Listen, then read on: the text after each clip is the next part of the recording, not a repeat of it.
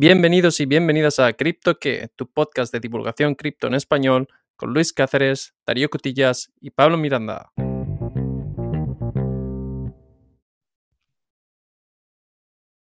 Muy buenas, Pablo, ¿qué tal? ¿Cómo estás? Buenas, Luis. Pues llevamos aquí con la resaca del Mundial, pero todo bien, todo bien. ¿Qué tal tú? Está bien, está bien. Bueno, queridos oyentes, si estamos un poco más vagos, un poco más lentos, es por dos motivos. Punto uno, hay un Mundial de fútbol y nos gusta el fútbol, o sea que lo vemos. Perdónanos. Y punto dos, el mundo cripto está un poco más calmado con la situación económica y con todos los, con todos los gafes que tenemos, ¿verdad? Sí, calmado no sé si es la palabra, porque tenemos desastre tras desastre, pero bueno, oye, eh, seguimos confiando, esperamos al, al mercado alcista que volverá, hombre. Todavía estamos en, la resaca del último desastre que fue el de FTX, que, macho, he estado leyendo todo lo que ha salido a la luz, la entrevista de Sam Bankman-Fried con el, con el, creo que era con el New York Times, hmm. con una periodista que se llama Amanda Sorkin, sus declaraciones, vamos, es para hacer una película. O sea que, querido oyente, si tú tenías FTX, te has visto afectado, puedes cortar el episodio, no te juzgamos, nos vemos el siguiente. Quizá no quieras escuchar cómo se ha gastado este dinero, pero vamos, es eh, espeluznante. ¿Quieres que te cuente una de las unas pocas cosillas, solo en plan título de anécdota? por supuesto. Bueno, eh, por ejemplo, hubo una, hubo una ronda de inversión de 69 inversores de 420 millones. Pues el señor SBF, Sam Bankman Fried o Sam, se sacó 300 millones él personalmente. Y luego se dedicó a comprarles casas a su familia, a su hermano. No tenían ni libro de cuentas. Si, iban, iban repartiendo dinero y dándose préstamos de por sí. Fue una, una ronda de financiación hacia él como persona. Sí, exacto. Y luego tenían un entramado societario muy extraño que luego a la hora de la verdad utilizaban los fondos para básicamente para lo que querían, para comprar la mitad de las Bahamas, para comprar una casa de 3,3 millones en Capitol Hill eh, al hermano de, Sam, Gabe, que luego todo esto se, se, canaliza a través de distintas compañías y fundaciones y servicios extraños. Fíjate, si habían hecho tal, tal red, FTX tenía un, una participación de 11,5 millones de dólares en un banco rural del estado de Washington con solo tres empleados el, el Farmington State Bank. Y cuando lo vi en la foto, tiene, tiene, pinta de la cafetería más cutre que te puedas encontrar. o sea, es en plan una casa blanca en el medio de la nada con las típicas tres rayas de parking así en diagonal, una ventana. Vamos, si te ponen un letrero de café, te pensarías si entrar, como para decirte que es un banco. En fin, un espectáculo dantesco. Pero bueno, para no hacer em, leña del árbol caído, Vamos a ver cómo pasa, pero evidentemente la única conclusión que se puede sacar es que FTX se supone que valía 32 billones, que había eh, capital, venture capital o firmas de capital riesgo ahí del, mundo top, lo habíamos dicho, que, estaba, que estaba respaldado por, por, la gente que en teoría más sabe de este mundo. Y ahora está claro que es un esquema Ponzi. Entonces, vamos a ver las conexiones de Tether, que se especula y se comenta estos días que, están conectados con este pequeño banco que hemos comentado, aunque son rumores. Vamos a ver. Mira cómo se va, se va hilando todo, ¿eh? Sí, sí, el mundo cripto eh, no es, no es tan grande. Y bueno, luego está el asunto de que esto se ve con los políticos, que, que, FTX había donado 70 millones a políticos americanos para, las, para los midterms, justo las semanas antes de, de, hacer la bancarrota. Lo del, ¿cómo era? Creo que era el estadio de Miami Heat, el equipo de la NBA o de Golden State, uno de los dos. Mm. Em, eh, se llamaba el FTX Arena y ahora lo querían renombrar de manera urgente. Y de hecho hay un, hay un equipo de la NBA, este sí que sé que son los Warriors, los Golden State Warriors, que, se enfrenta a un, a un lawsuit, a un class action lawsuit, que es uno de estos juicios en los que mucha gente se junta para demandar a uno por un potosí de dinero, em, por promover FTX. O sea que la cosa está empezando a, a retornarse interesante. Pero bueno, de FTX ya hablamos en episodios anteriores. Eh, estaría bien poder hacer un repasito a cómo están las cosas en, el mundo cripto, cómo van los precios. ¿Hemos subido, hemos bajado o nos mantenemos? Bueno, pues ni hemos subido ni hemos bajado. Bitcoin lo tenemos en momentos de grabación a 17 mil dólares en los últimos tiempos.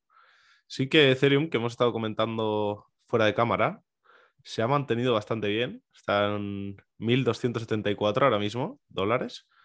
Que bueno, como comentabas Luis, esto se debe en parte a que ya es un token deflacionario, ¿no? Sí, exacto. O sea, una de las cosas que, no hemos, que hemos comentado de pasada, pero vamos, que, recomendaría la pena mantener eh, la vista en largo plazo es que desde, desde el merge, Ethereum se ha tornado deflacionario. Ahora mismo creo que la oferta de o la creación de tokens está un 0,14 por debajo de la destrucción. 0%, 0,14 es bastante poco, pero vamos, si, si yo hago mis cábalas de, la cuenta lechera y pienso que en momentos de muy poca actividad y muy poca demanda, con todos los escándalos que está viendo, el precio de Ethereum aguanta bastante bien y encima se convierte deflacionario por, por el merge, eh, y ahora te buscaré los datos a ver exactamente de cuánto, solo por curiosidad, pues esto indica que cuando haya una subida y volvamos a, a los tiempos de bonanza en el cual haya mucho más proyectos, haya mucha más inversión, haya mucho más interés, em, puede haber una, una, subida importante de precio. O sea que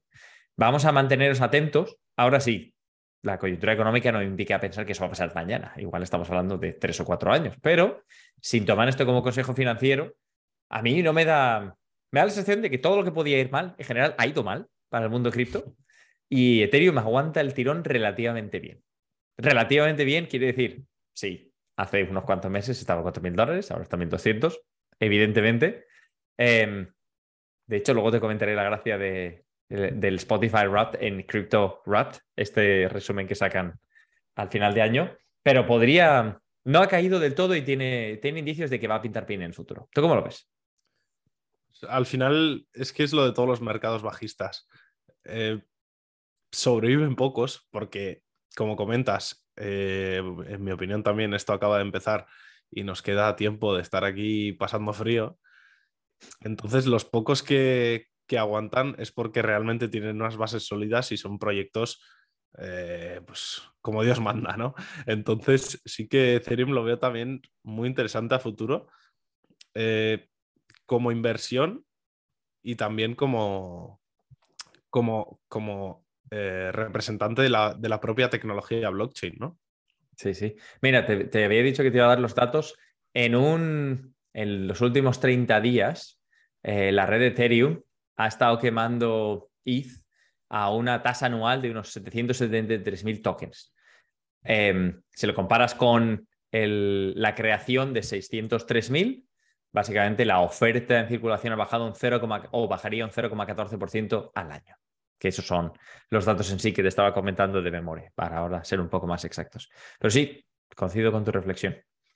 De hecho, lo comentábamos también fuera de línea, el, la, newsletter de, de, Guy, de Coinburo, ¿tú te acuerdas de cuando la leíamos? Tenía ahí cuatro líneas de proyectos, te decía, este es mi portfolio, y veías ahí proyectos y decías, uh, quiero mirar este que no sé lo que hace y si lo tiene este tío, igual merece la pena mirarlo.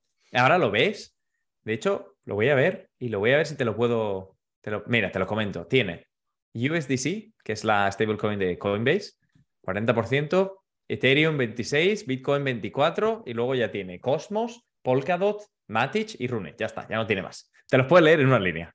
Maravilla, ¿verdad?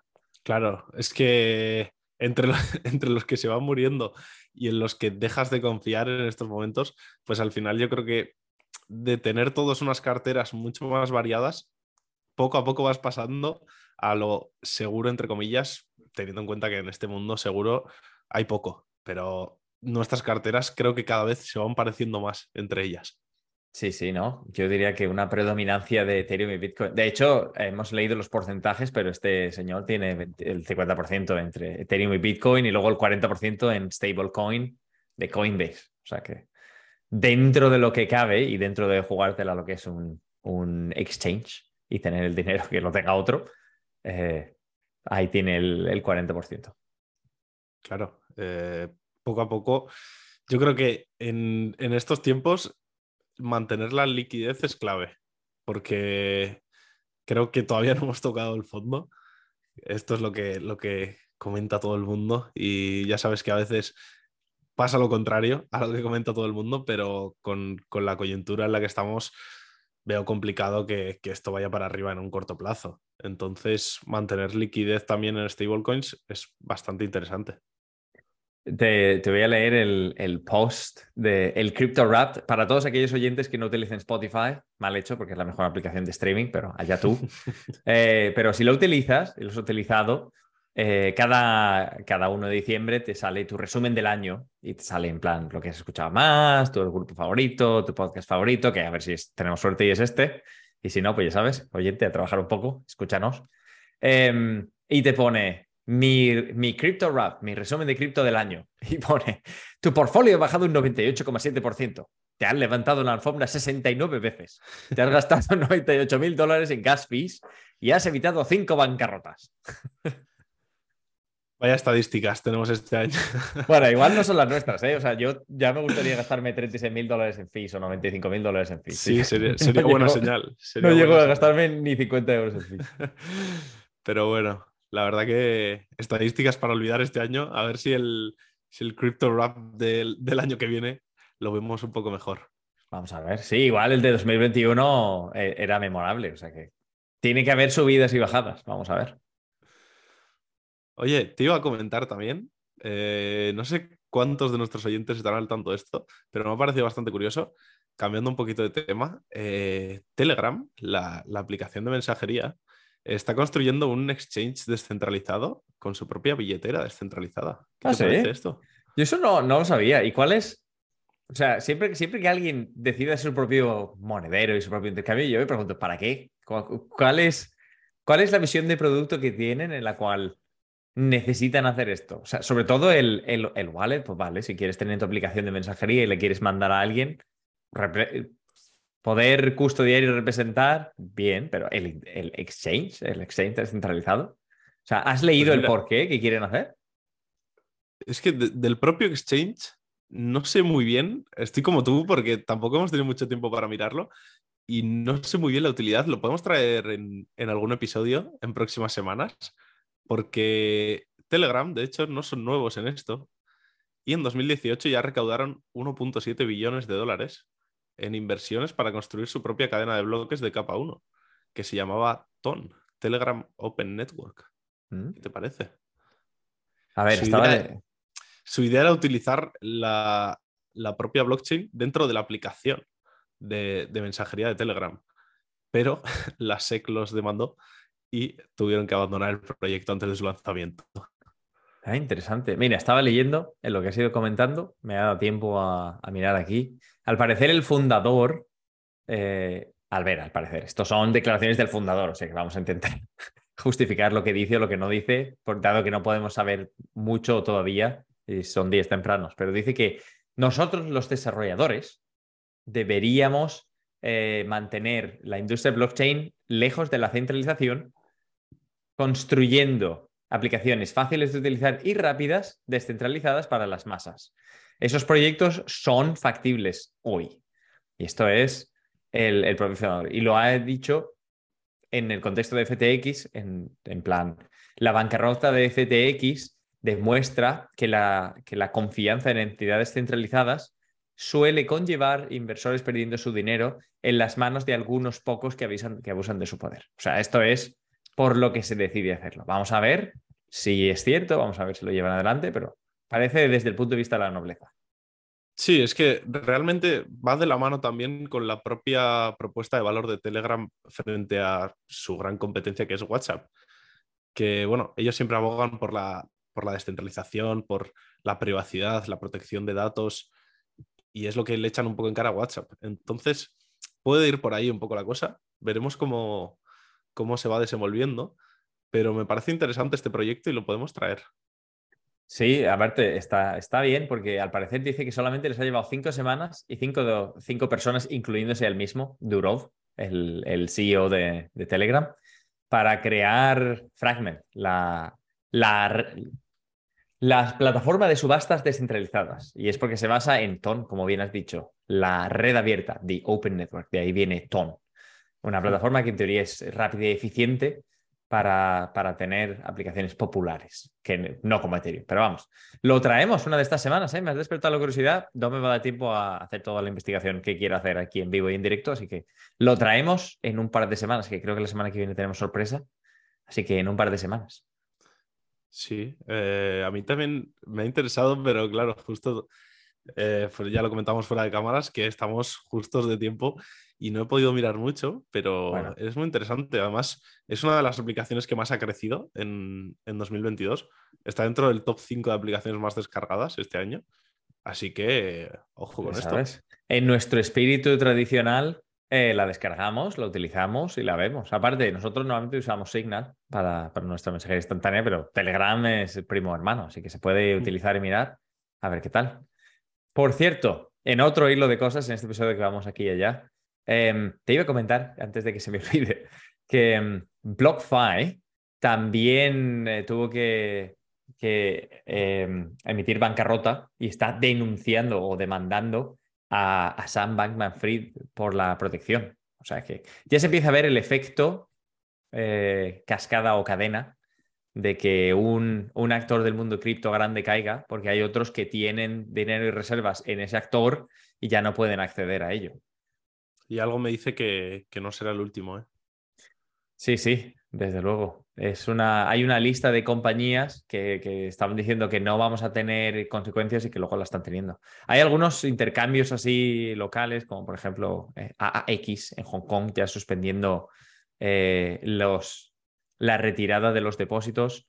Y luego se ha hablado mucho de, de Génesis. Habrá que, habrá que hablar rápido, bueno, no rápido, habrá que hablar con cuidado de, de Génesis, a ver qué pasa. Yo solo, bueno. espero, yo solo espero, Luis, que no tengamos que venir la semana que viene con la guadaña otra vez, diciendo que, que ha, ha caído otro grande, porque esto ya es un no parar. Sí, sí. Aparte, en, bueno, no sé si al principio cuando has dicho ha caído todo grande, no sabía si te referías a que Alemania es eliminado del Mundial, a que España ha perdido 2-1 con Japón o que, o que cae otro intercambio cripto. Pero vamos, hoy hemos venido de, un humor sobresaltado. Hoy venimos enfadados, venimos enfadados. Sí, sí. Pero bueno, ¿qué te parece si cada vez que venimos enfadados eh, hacemos de este episodio uno más cortito y traemos en un par de semanas el fragment, tone y las proposiciones de Telegram después de nuestras sorpresas que vienen, que no vamos a desvelar todavía, eh, en un par de semanitas lo analizamos. Me parece perfecto. Fenómeno. Pues, eh, como siempre, vamos a recordar a nuestros oyentes nuestro, nuestra cuenta de Twitter. Pablo, que es la cuenta de Twitter la manejas más tú. barra baja, cripto qué. Venga, y ahora el email. Pablo, venga, ánimo, que ya llevamos un montón de tiempo haciendo esto. Eh, preguntas arroba cripto qué. Com. Di que sí. Ahí está, hoy Ahí está. Los 6 euros del dominio ya están bien invertidos. Pablo se aprendió el email después de, después de un año haciendo el podcast. está perfecto. Y además creo que Anchor ha quitado los mensajes de voz, lo cual es una pena, porque a mí me encantaban. Con lo que nos gustaban a nosotros. Ya ves, aparte, me siempre da la sensación ahí, porque Sí, pero un email o un mensaje, pues a ver, mola, pero no es lo mismo que, un mensaje de voz cuando oyes a la persona. E incluso de, vez en cuando los, las hemos pinchado en episodios anteriores. Pero vamos, cualquier cosa, querido oyente, que, quieras que veamos o que nos estemos perdiendo, eh, nosotros es lo de siempre. Hablamos durante la semana un montón acerca del mundo de cripto, lo que pasa, lo que no pasa, y luego intentamos hacer un resumen eh, de lo que está pasando. Pero si veréis algún, algún protocolo, algún nuevo proyecto o que nos hemos dejado alguna noticia importante, invítanos a hablar de ella, sobre todo en, Twitter, y te vemos y te seguimos. Por lo demás, Pablo, ¿nos dejamos algo en el tintero o cerramos aquí? Está perfecto para cerrar. Fenómeno. Pues un abrazo y nos escuchamos. Chao.